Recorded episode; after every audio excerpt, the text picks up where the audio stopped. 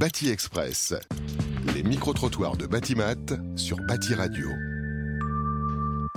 Je suis euh, Marc Schefter, je suis ingénieur au service bâtiment de l'ADEME, l'agence de la transition écologique, et je m'occupe euh, de performance environnementale des bâtiments et donc un appui euh, technique et financier sur la performance et notamment sur les réglementations environnementales en France. Et moi je suis Eduardo Serodio, je suis ingénieur énergéticien chez Izuba Energy. Izuba Energy c'est un bureau d'études et un éditeur de logiciels qui est spécialisé dans l'optimisation énergétique et environnementale des bâtiments. Alors Marc, pourquoi ce travail? Étude et quelle résilience et ce travail s'inscrit en fait dans des questions qu'on se pose depuis de nombreuses années relativement au confort d'été. L'équipe euh, contractante a répondu à ce qu'on appelle un appel à projet de recherche. L'objectif, c'est d'essayer de comprendre le comportement des bâtiments à des horizons un petit peu ce qu'on appelle lointains, c'est-à-dire aux horizons de 2050 et de 2100. C'est à la fois sur des bâtiments neufs et sur des bâtiments existants. Quels sont les grands enseignements de vos travaux? Ces travaux ont pour objectif donc de voir comment on pouvait adapter les bâtiments d'aujourd'hui aux conditions futur euh, climatique. Et on a utilisé pour ça des données météorologiques qui ont été produites par le Centre de recherche de Météo France, qu'on a adapté nous, qu'on a utilisé en simulation thermique dynamique sur les bâtiments. Et donc les enseignements, c'est de voir comment retrouver une situation de confort au niveau de ces bâtiments-là pour les usagers à moindre coût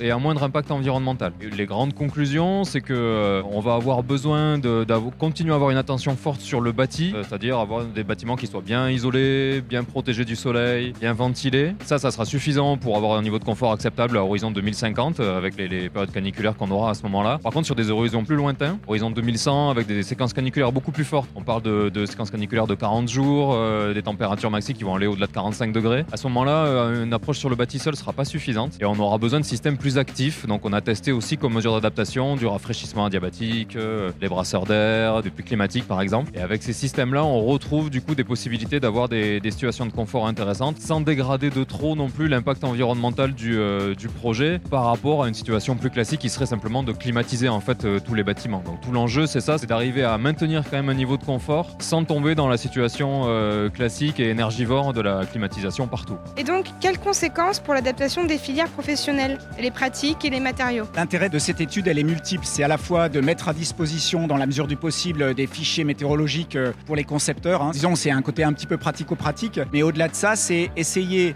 de comprendre et donc d'accompagner que ce soit les maîtres d'ouvrage ou euh, les concepteurs dans une meilleure euh, approche du confort d'été. Les solutions qu'on a testées, finalement, elles sont déjà connues. C'est-à-dire qu'isoler, protéger du soleil, euh, mettre un système de rafraîchissement, c'est assez courant déjà. Seulement, c'est connu peut-être dans certaines régions climatiques de la France, pas partout. Et je pense qu'un des enjeux, c'est de faire en sorte que tout le monde se saisisse de ce sujet-là dans les bâtiments qu'on est en train de concevoir aujourd'hui ou dans les grands plans de rénovation qu'on va être amené à concevoir aujourd'hui parce qu'on a des sujets de rénovation liés au coût énergétique, et etc. Et le prendre en compte cette dimension du confort d'été tout de suite, c'est un vrai enjeu parce que sinon ça va nous mettre dans des situations où euh, les bâtiments sur lesquels on sera déjà intervenu aujourd'hui vont devenir inconfortables très vite et on n'aura plus à ce moment-là les moyens ou l'énergie ou les, ou les finances pour réintervenir une deuxième fois. Donc je dirais construire tout de suite bien pour le climat futur et rénover tout de suite bien pour le climat futur.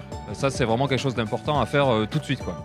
Bâti Express, les micro-trottoirs de Batimat sur Bâti Radio.